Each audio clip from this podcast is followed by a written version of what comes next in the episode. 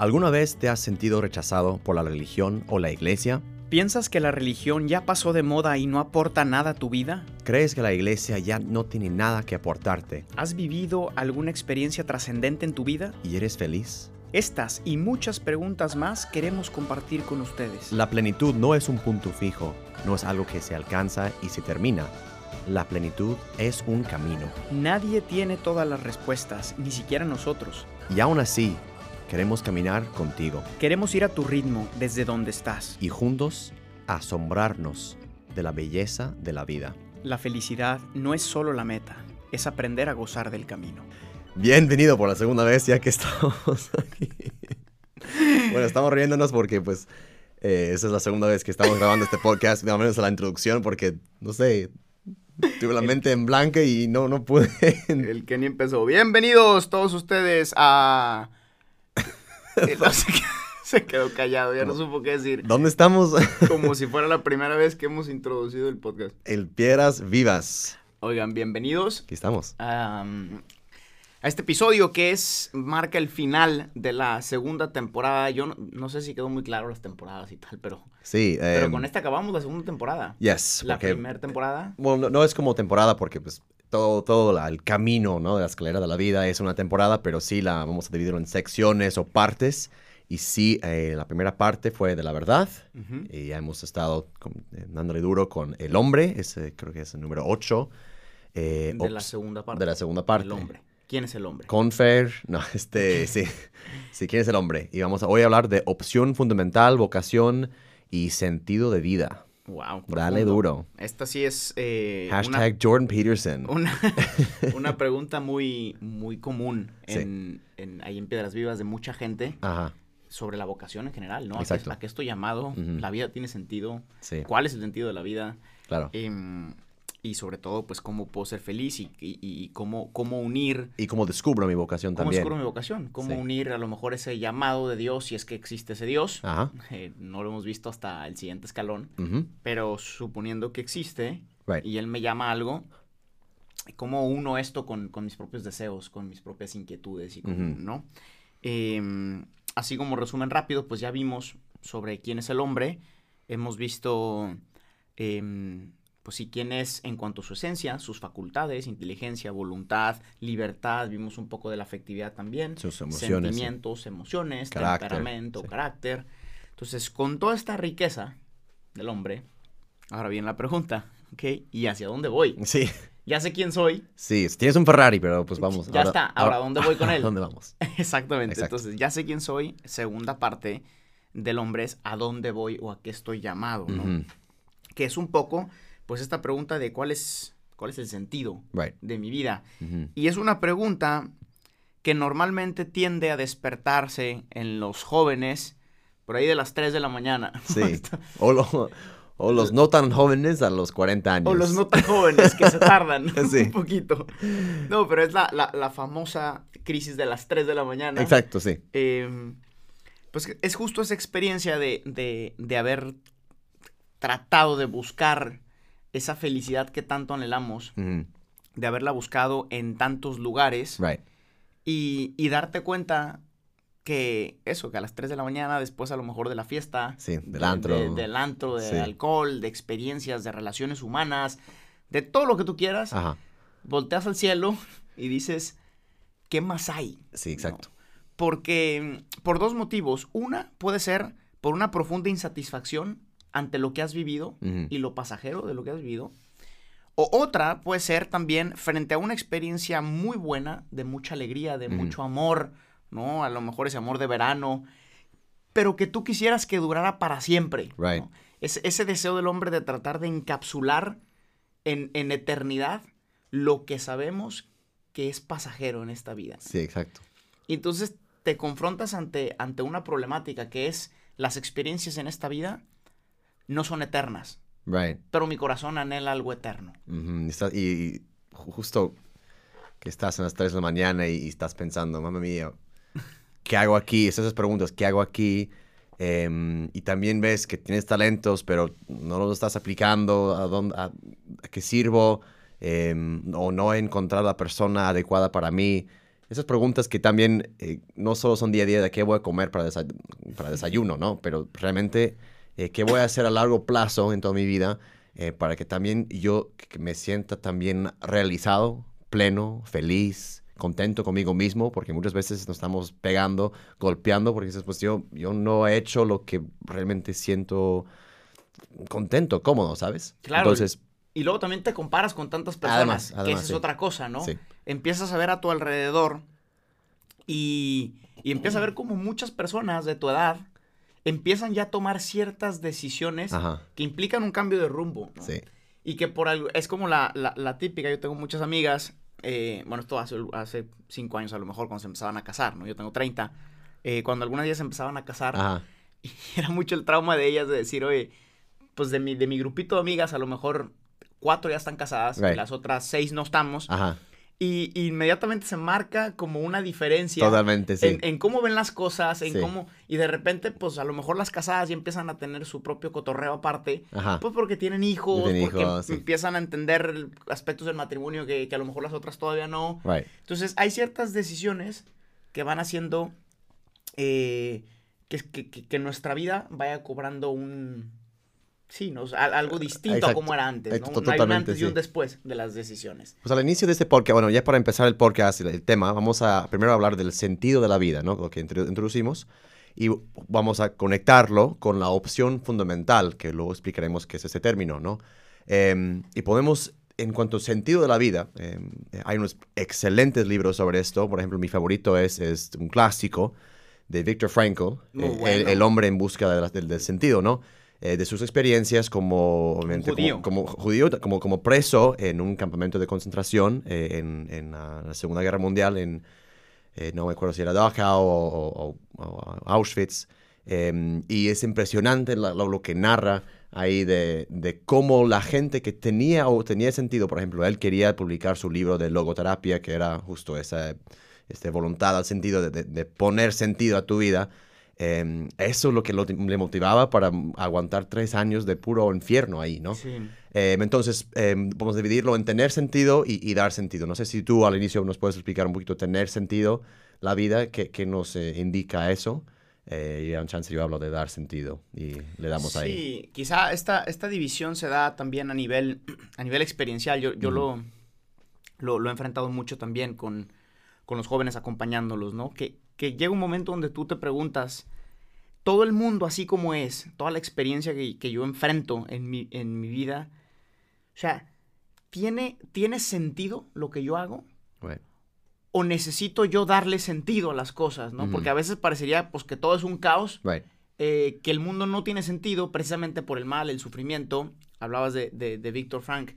Eh, él habla justo de esto, ¿no? Dice que el sufrimiento, el dolor, muchas veces lleva a la persona eh, a preguntarse, justo, ¿no? Eh, ¿Hay sentido o no hay sentido en todo esto que existe? Porque yo estoy aquí sufriendo, ¿hay esperanza o no hay esperanza, ¿no? Y entonces terminas o, derrotado, como él decía, que la diferencia entre los sobrevivientes y los no sobrevivientes era que los sobrevivientes tenían algo por lo cual vivir todavía, ¿no? Mientras que los demás se dieron por vencidos porque renunciaron a la posibilidad de que en medio de todo esto hubiera un sentido, ¿no?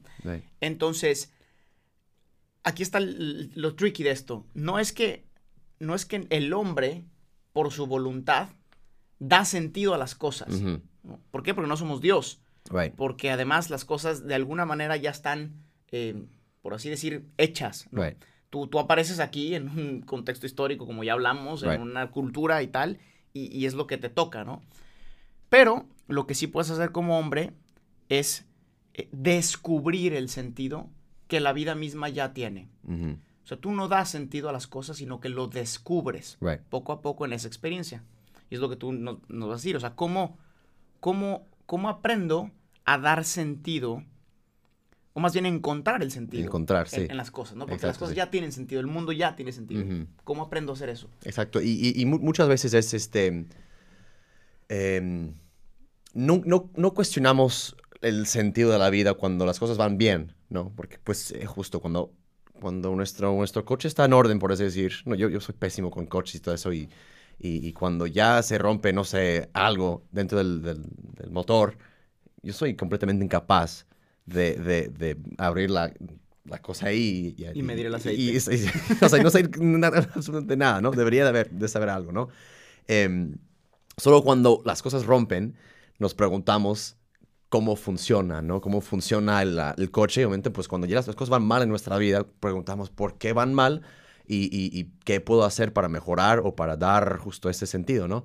Entonces, también eh, muchas veces decimos que el sufrimiento está mal y, y, y, sí lo es, pero no, está, no es un mal absoluto, ¿no? Es, un, es un catalizador, es, un, es una cosa que empieza el cambio en el hombre. Y, justo a veces los momentos de mucho sufrimiento en nosotros Em, son justo el momento de dar sentido, decir que yo voy a, eh, yo voy a eh, entender lo que es ahorita permanente y lo que es pasajero, lo que es esencial y no esencial.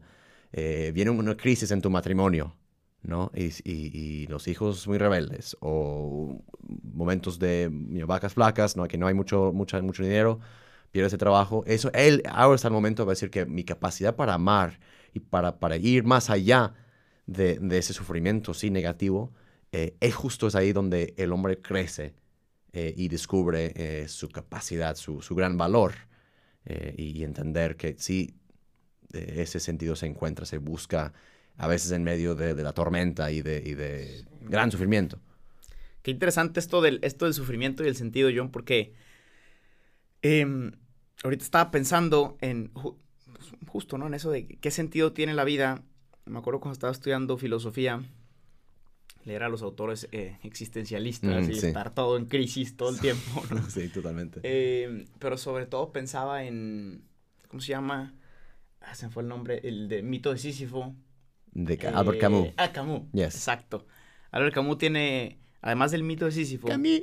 Camus. tiene, eh, gran pensador. Gran pensador. francés. Franchute. franchute, como siempre. Guau. Wow.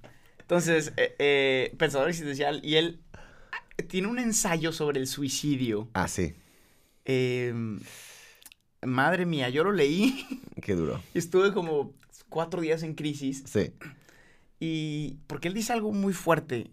Él dice que, que en algún punto, o sea, la única pregunta digna de ser considerada por un hombre es el suicidio ante, ante lo que él experimentaba como un sinsentido, precisamente por el sufrimiento, por todas las cosas, él experimentaba todo como un sinsentido, ¿no? Sí, de negar su, existencia. de negar su existencia, ¿no? Entonces dice, la única respuesta, y esta es la que hacen los valientes, dice él, es, es el suicidio. Y dice, y hay dos tipos de suicidios. Hay el suicidio físico, pero también está el suicidio intelectual. Dice, pero en algún momento tienes que optar por uno de los dos. El suicidio intelectual refiriéndose al hecho de que llega un punto donde es mejor ya ni siquiera preguntarte sobre el sentido, ¿para qué?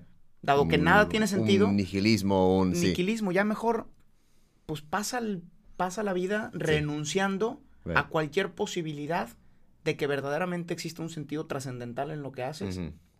y, y, es lo que muchas veces experimentan personas que ya se han arrutinado en su vida y, han renunciado a la posibilidad de que exista realmente un llamado a una felicidad que trascienda, ¿no? y, es interesante lo que dices porque justo el, sufrimiento y el dolor es como ese punto de quiebre que me hace preguntarme, igual que el coche. O sea, necesitaría saber todas estas del coche. ¿Cómo funciona el coche? Exacto. Es lo mismo con la vida. ¿Cómo funciona la vida? A veces es hasta que te das un trancazo. La pérdida de un ser querido, eh, cuando no entraste a la universidad de tus sueños, que aplicaste. Right cuando te corrieron del trabajo.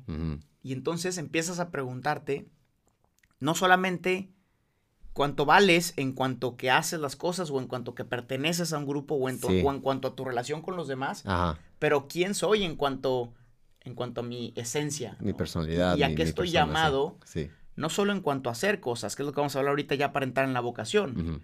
Nos preguntamos, ok, si sí tiene sentido la vida, ¿a qué estoy llamado? Es lo que llamamos vocación, ¿no? Y existen como dos tipos de vocación, la vocación trascendental, es decir, es, ese llamado de, de, la divinidad. de, la divinidad, todavía no hablamos de Dios, pero vamos a decir, ese llamado trascendente de tu estado de vida.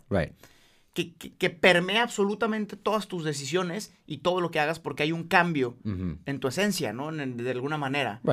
Y, la vocación eh, a nivel más eh, práctico en cuanto a qué hago. Entonces, son como estos dos niveles. Totalmente, sí.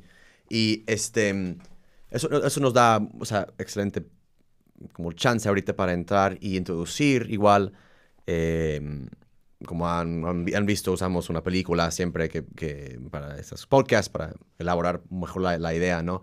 Eh, Gus sugirió La La Land, ¿no? Que eh, yo no he visto, eh, pero vi unos resúmenes ahí. Muy buena. Muy buena, ¿no? Pero ya, ya me... Está, está Emma Stone y... Un musical querendón. Es una peliculón romántica. Muy buena, de, romántica, de las mías. de los que gusta. no, vi, no vi balazos, entonces no me convenció. Muy buena. no, me, no, me, convenció porque no vi acción, pero no, digo, es broma. Ahorita lo voy a ver en la tarde y, y seguramente para ver. Pero viendo las, este, viendo las, los resúmenes y un poquito las escenas principales de, la película, eh, se me hizo muy interesante ver, eh, obviamente está puesta como eh, situada en, en, Los Ángeles y Hollywood y toda la, la, vida, la buena vida y, y, pues tampoco tan, tan fácil porque van a, van a como ensayos y uh -huh. nadie está ahí, nadie, nadie presta uno, atención. Exacto, uno, es, uno es músico. Uno es músico, ¿no? Y ella es, o quiere ser actriz, ¿no? Exacto. Entonces hace castings y todo Ajá, pero como mucha es, es como la vida como realmente es ahí en Hollywood. Exacto, a veces como tan muy difícil y nadie como realmente te presta atención. Y, um, pero sí, los dos que las, realmente están persiguiendo su, sus sueños, ¿no? O sus, sus deseos de, de, de, hacer esto, ¿no? Eh, eso se me, hizo muy, se me hizo muy interesante en cuanto a contestar la pregunta de la vocación y cómo lo descubres. Y luego entramos a la opción fundamental, ¿no? Eh, mucha gente me dice, eh, o nos ha preguntado, ¿no? ¿Cómo descubro mi vocación? Eh, y yo siempre digo, eh, digo, no, eso tampoco es como, eso es mi opinión personal, que Dios trabaja eh, te, por tus atracciones, por lo que a ti te gusta, por lo que, uh, o sea, entra por tus sentidos, por así decir, como hemos dicho, ¿no? Eh, entonces a esa persona quería ser actriz, o ese, Ryan Reynolds que, que quería ser pianista, le, le, encantaba el jazz. Eh, Dios nos va atrayendo eh, hacia em, hacia lo que, hacia lo que nos gusta, porque ahí, así, así nos hizo, ¿no? Como vimos con el carácter, temperamento. Um, entonces, yo, yo, creo que en cuanto a vocación, ves eh, por dónde vas, estás, atrae, estás atraído, ¿no? Eh, no sé, te gusta ayudar a gente y, y, no sé, mi hermana está haciendo, haciendo para ser doctora, ¿no? Porque siempre ha sido como algo de, de ella. Um, pero en un plano más grande, porque es la vocación lo que haces, ¿no? Uh -huh. eh, hay, existe la cosa que se llama opción fundamental, fundamental ¿no? Eh, y esa es la elección eh, por, la por, la que cada hombre decide explícita o implícitamente la dirección global de su vida, ¿no? Eh, y eso también entra con el sentido, sentido de, de vida. Em, es como em, los, los, tres, ¿qué? Matrimonio, sacerdocio. O sea, vida religiosa, vida, vida religiosa, sí, exacto. Y, y vida soltera. Exacto. Son los tres comúnmente. Uh -huh. Eh, regresando a La La Land y hablando de esto, a mí me gusta mucho porque justo la película plantea los, la, los, dos tipos de vocaciones que digo, ¿no? Por un lado, están siguiendo sus sueños sobre lo que quieren ah, hacer. Right. Uno quiere ser músico y la otra quiere ser eh, actriz, ¿no? Eh, pero por otro lado, también presenta la vocación más, más trascendental. Estamos dijiste, hablando de sí. la opción fundamental, ¿no? Porque obviamente en, en, todo ese proceso ellos dos se enamoran, ¿no? Right. Eh, porque es Hollywood. Porque es Hollywood. No, porque es la vida. ah, lo sé, lo sé, lo es sé. la lo vida, sé. John. En la vida la gente se enamora. enamora, eh, traidora. No, pero, eh, pero me gusta mucho porque presenta los dos niveles y, y, y, aquí voy a explicar como más en profundidad la opción fundamental. En nuestra vida siempre estamos tomando decisiones. Totalmente. Me como un huevo, me como dos en el desayuno. Me sí. tomo café o tomo jugo. Right. Hay muchas decisiones que da igual. ¿no? Es decir, no van a cambiar nada en, en, en, en, a lo mejor en ese camino que estás siguiendo. Right. No sé, la felicidad, da igual si tomas un café o un jugo. eh, pero hay, hay, hay jerarquía right. en, las decisiones que tomamos. Mm -hmm. Esas dan igual, pero a lo mejor si juego fútbol o juego fútbol americano, eh, tampoco va a cambiar muchísimo, pero sí va a ir eh, como encaminándome hacia pues, ciertos gustos, ciertos. Mm -hmm. ¿no? Si escojo esta universidad o esta otra, bueno, es mucho más importante. Claro, sí. Porque ya empiezo a definir, o, o sobre todo la carrera, ¿no? Right. ¿Qué carrera quiero ser? Quiero ser doctor, quiero ser abogado, quiero ser ingeniero. Es, es, ya es mucho más importante. Porque todas las decisiones más, decisiones más pequeñas se alinean de, debajo de esa gran... De esa eh, gran decisión. Exacto. Ahora, eh, la carrera que escoges todavía no es tan importante. No. ¿Por qué? Porque puedes estudiar doctor y a lo mejor después de que te gradúas dices, la, la neta no era lo que pensaba, ¿no? Exacto.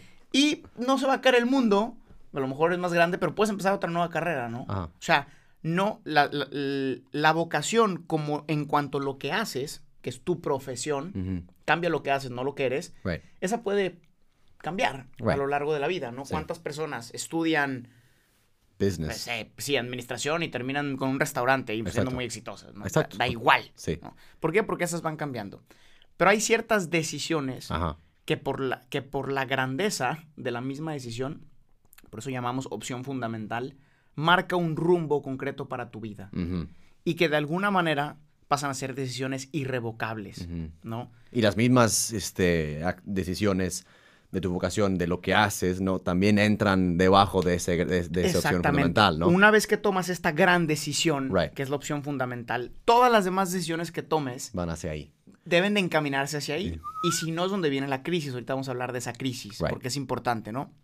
Pero todas se encaminan así. Entonces, estás, regresando un poco al tema de la libertad, ¿no? E- Estás llamado con tu libertad a verdaderamente optar por esa opción fundamental según, pues, todo lo que ya vimos, todos los criterios, ¿no? De tu Totalmente. nacionalidad y todo eso. A veces, cuando nos da miedo o lo que sea, a veces la vida puede tomar ciertas decisiones por ti que marcan un cierto rumbo, ¿no? Sí, que son errores que, que marcan un parteaguas también. ¿no? Em, errores o crímenes o muchas cosas que, que cambian tu, tu vida y, y se van hacia un rumbo, ¿no? Right. Lo ideal es que tú seas quien tomas decisiones y no la vida las tome por ti, ¿no? Por ejemplo, ser papá o ser mamá. Lo que decía, si eres doctor, pues eres doctor, hombre, mientras vas al trabajo, men- de- de- Right. no sé, de Curas a la 4 a gente y todo 8, eso, sí. mientras estás curando, Sí. sale, y después sales y, Feliz. Y eres John, ¿no? Ya no, no- Exacto. En cambio, si eres papá o si eres mamá, pues no importa dónde estés, siempre vas a ser papá o siempre vas a ser mamá, ¿no? Porque eso sí cambia parte de tu vida. Entonces, así nos vamos acercando a esta opción fundamental, ¿no? Entonces, ahora la pregunta es, primero, ¿cómo sé cuál es ese rumbo que tengo que seguir? ¿Cuál es mi opción fundamental? ¿Cuál es mi vocación? ¿no? Em, y segundo, ¿cómo mantenerme fiel Right. En esa vocación? Porque si hemos dicho que es una opción fundamental, es también una opción definitiva. Right. Y podrías ir contra esta opción definitiva, sobre todo en un mundo, y vuelvo a La La Land, y aquí te lanzo la pelotita para que nos hagas Right. tu reflexión, en un mundo donde se insiste tanto y tanto y tanto en, en el mundo de las experiencias inmediatas, Right. de, lo, de, de los afectos nada más, Sí. de mm, haz lo que quieras, haz lo que sientas, corazón, sí. sigue tu corazón, Right. Eh, de una manera quizá un poco superficial, ¿no? ¿Por qué? Porque la película La La Land presenta una problemática. Y es, estos dos se enamoran desde el inicio Right. y estaban muy, muy enamorados, no sé qué, no sé qué, no sé qué. Luego, por seguir los sueños de cada uno Right. a nivel profesional, se tienen que separar. Right. Que este se va a música a un lado y ella se va a actuar a otro lado, ¿no? Y, Right. y terminan separándose y no se ven por muchos años. Por como cinco años. sí. Tomaron una opción de seguir cada quien sus carreras en otro lado, se ella, se, distancian. ella se casa, ¿no? Con... Entonces, durante con este David. tiempo, ella se casa, exactamente, ¿no? Y aquí, el matrimonio, una opción fundamental. Que cambia muchos aspectos. Ella se casa y después de muchos años, ella ya casada, se vuelven a ver, Ajá. ¿no? Y entonces, pues empieza toda la, eh, toda la dinámica de, de recordar ese, ese enamoramiento que era real. Ellos estuvieron muy enamorados, empiezan a salir y tal, y empieza a despertarse Right. pues toda esa emoción, ¿no? La película te va guiando, como la mayoría de películas de Hollywood, a creer que lo mejor para ella era dejar a su esposo sí. e irse con él, porque sí, o sea, la película te dice, siempre lo amaste, es al que Claro. amas, no te preocupes, sigue tus, sigue tu corazón. Sí, el corazón. Y ni siquiera piensas en si es adecuado o no es adecuado dejar al otro, o sea, no, no te lo planteas, ¿no? Ajá. Y aquí viene el twist de esta película que por eso me encanta y por eso la escogí para la opción fundamental. Que solo hasta el final te das cuenta, cuando están en el bar, El- sí. Esa escena. que pareciera que ella optó por el, por el músico, renunció a su matrimonio y tal. Ajá. Y de repente te das cuenta que en el bar ella despierta y llega su esposo y en realidad no se fue con el, con el músico, con- sino que se fue con su esposo. esposo, ¿no? Exacto, sí. Entonces, aunque experimentó todo esto, todos estos deseos, todas estas emociones, ella tenía clara su opción fundamental Ujú. y la respetó porque también el amor implica ese acto de la voluntad, de quedarte con, con, con esa opción que hiciste, ¿no? Right. Con todo lo que eso pueda costarte, ¿no? Totalmente. Entonces, Bueno, este, para contestar la primera pregunta en cuanto a cómo descubres, eh, ya, ya hablé de, de la atracción y de, de- de tus gustos, pero también una imagen que siempre me ha gustado es un, eh, imagínate que tú eres un, un tren y, y estás siguiendo un carril, pero hay, hay muchos, muchas veces que el tren que sale de Roma podría acabar en cualquier país de Europa, ¿no? Entonces, sí tienes que saber, bueno, yo tengo que ir a París o tengo que ir a, eh, a, a- Madrid o a, o a- Berlín, saber más o menos es- esa dirección eh, y, y- y, eh, pero está compuesto por muchas decisiones pequeñas, esas llegas a un eh, donde, donde cambian. Encrucijada. Un crucijada, ¿no? Donde cambian, pero es, es, son muy ligeras, solo es mover un poquito lo- el, el, el carrilito. ¿no? Es muy poquito. poquito. Pero este pequeño cambio te puede hacer acabar en Nápoles en vez de Berlín, ¿no? Em, entonces sí, em, esas decisiones que vas to- tomando, ¿no? Esas pequeñas decisiones que has visto, eh, yo lo veo en mi, en mi propia vocación, que, que Dios puso tal. Em, entonces descubrir tu vocación es sí, mirar al pasado y ver los pequeños cambios que, que has visto, esas pe- pequeñas crucijadas, ¿no? Y decir, ah, bueno, em, eso, eso pasó y es realidad que conocí a este chavo, ¿no? Eh, o, o que fui a esta, univers- a esta universidad, o esas cosas que van, luego vas, ah, ya puedo trazar un poquito eh, la dirección que Dios o, o que, o que ha- he, he tomado en mi vida, ¿no? Em, y, y- y- y más o menos puedes saber a dónde vas, y así descubres un poquito tu, vo- tu vocación. Y luego, em, eh, en cuanto a estas vocaciones grandes, ¿no? Del, del sacerdocio, del matrimonio, eh, por eso hay eh, los tiempos de probar, ¿no? O sea, Claro. no, tienes que probar lo que vas a hacer, ¿no? Em, por eso hay noviazgo, por eso hay seminario, em, por eso hay eh, momentos de vivir solo para ver si la vida soltera es, es para ti. Em, y, y si ves que yo la verdad no aguanto esa mujer en el, en- en el noviazgo, pues tampoco la vas a aguantar en, en- el matrimonio, ¿no? Eh, o sin seminario, la verdad, yo no, no puedo eh, seguir el ritmo o, o- o no puedo, ir- o, o- al revés, me encanta y, y el apostolado me encanta y la oración, pues adelante, o sea, tampoco es... em, sí, sí, sí puedes hacerlo. Por ejemplo, los, los Navy SEALs. Mm. Pues hay los Navy SEALs que están en, en, en los training y si no aguantes ahí lo que están haciendo en las cuatro semanas de Hell Week, Te vas. pues ya te vas, no pasa nada. Está muy bien. buscas otra opción. Eh, en cuanto a segunda eh, pregunta, en cuanto, o sea, ¿qué pasa cuando, no sé, escogemos algo que no está alineado con nuestra opción fundamental o, o tenemos como, "Ugh, el corazón nos llama, ¿no? The head and heart. You know? exacto, no, no sé si has visto, han visto el último, el último video de, de con la cabeza separándose de su cuerpo, ¿no? Así nos pasa a veces en la opción fundamental. Totalmente, por eso me hace muy ah, atinado, ¿no? Porque la, la cabeza va a un lado y el corazón de otro, entonces... eh, I don't know, no sé. Este, I'm just kidding. Apaga y vámonos. Apaga, vámonos, ¿no? Ya, pues, No, son las crisis, ya para cerrar, Ah, ¿no? sí, También. Sí, ya. Las crisis de, de- de la vocación se llaman, ¿no? Sí. Ya tomaste una opción, Mm. ya te casaste. Por cierto, decías del noviazgo y los periodos de prueba. Eso es súper importante. Hace poquito una, una, una chava me preguntaba muy enojada que por qué la iglesia, me decía ella, ¿no? Que fue a su parroquia, que por qué ponían tantas trabas para casar, bueno, según ella, trabas, para casarse. Y le dije, ¿cuáles trabas? Y me dice, pues quieren que lleve todos mis certificados de, de sacramentos. Pues obviamente los necesitas si vas a recibir el sacramento, ¿no? Mm. Pero además me dice, pues quieren hablar conmigo y con él, a ver si, si realmente nos conocemos, que por qué tantas trabas. Sí, sí, sí, sí, sí, sí. y este, y, y obviamente si vas a tomar una decisión que va a implicar Ajá. esa opción fundamental de, de no regreso porque escogiste a esa persona, Right. eh, pues la iglesia quiere asegurarse, al menos, ¿no? Ajá. De que va a durar. Claro. ¿no? Porque es algo que implica toda tu persona. Por eso es opción fundamental. Lo mismo con el sacerdocio, con la vida religiosa o con lo que sea. No son opciones irrevocables. Sí. Ahora bien, en este mundo donde no todo es perfecto, pueden pasar muchísimas cosas. Cosas que incluso no son tu culpa, ¿no? Y lo que sea, y fallas de parte de alguno de los dos y tal, porque muchos me dirán, bueno, entonces estoy condenado a ser miserable y tal. No, hay que evaluar muchos factores, ¿no? Right. Pero el hecho es que, que tu- que tu opción fue, fue para siempre, ¿no?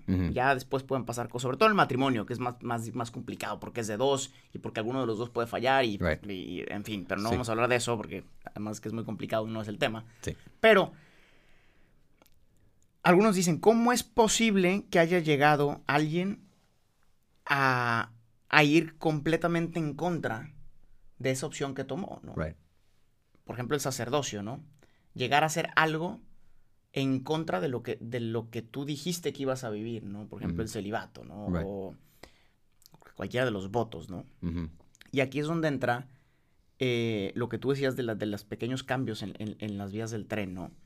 Realmente es muy complicado tomar una opción de la noche a la mañana en contra de tu opción fundamental. Yo diría casi imposible. ¿no? Right. O sea, nadie recién casado a los cuatro días dice, voy a ser infiel de, que, de la nada. Sí. Y, y ahorita ya, y voy a romper todo. Y... Right, totalmente. No, eso no existe. Ni tampoco un sacerdote recién ordenado dice, voy a ser infiel a mi sacerdocio de la nada. No, ir, sí. se van tomando pequeñas decisiones Sí. que poco a poco van haciéndome que me vaya alejando de esa opción fundamental, ¿no? Cosas chiquitas que ni nos damos cuenta, Sí. ¿no? Por ejemplo, no sé, vamos a ver, yo estoy en, yo estoy en el seminario, ¿no? Preparándome para ser sacerdote. Y entonces, eh, un día decido no levantarme a rezar. Yeah. No pasa nada, ¿no? Está bien, me quedé cansado y tal. Pero el día siguiente, otra vez, no me levanto a rezar, ¿no? Al día siguiente, otra vez. Y otra vez, y otra vez. Ya Y luego ya no solo no me levanto a rezar, pero digo, tampoco en la noche voy a ir a rezar porque me está dando flojera, ¿no? Sí.